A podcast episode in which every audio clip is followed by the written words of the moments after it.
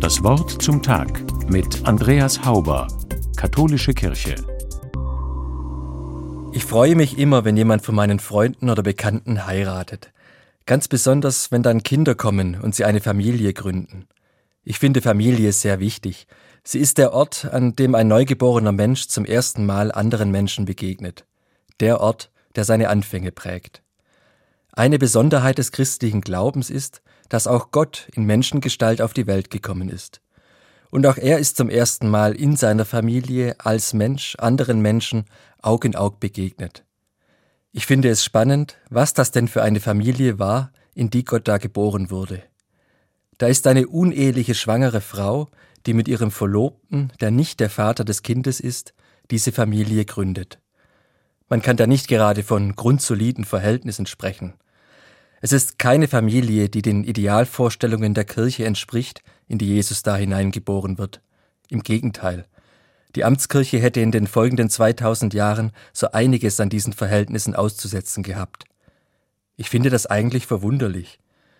Denn einerseits hat die Kirche eine klare Definition davon, was als Familie gilt und was nicht, verkürzt gesagt, verheiratete Eltern, eigene Kinder.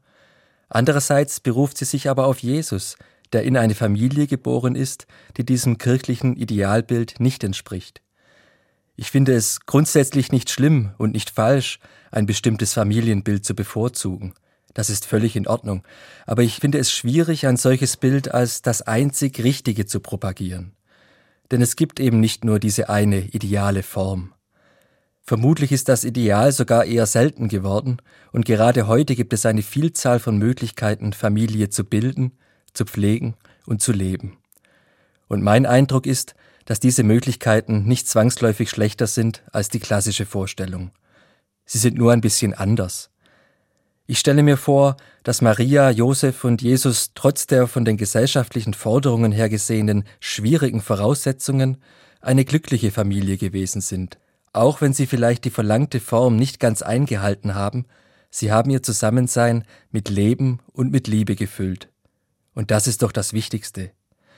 Ich glaube, die Autoren der Evangelien haben die heilige Familie ganz bewusst ein bisschen unheilig dargestellt weil sie einen Blick für die Wirklichkeit hatten, weil sie wussten, wie es läuft bei uns Menschen. Da sind sie manchen kirchlichen Vorstellungen weit voraus.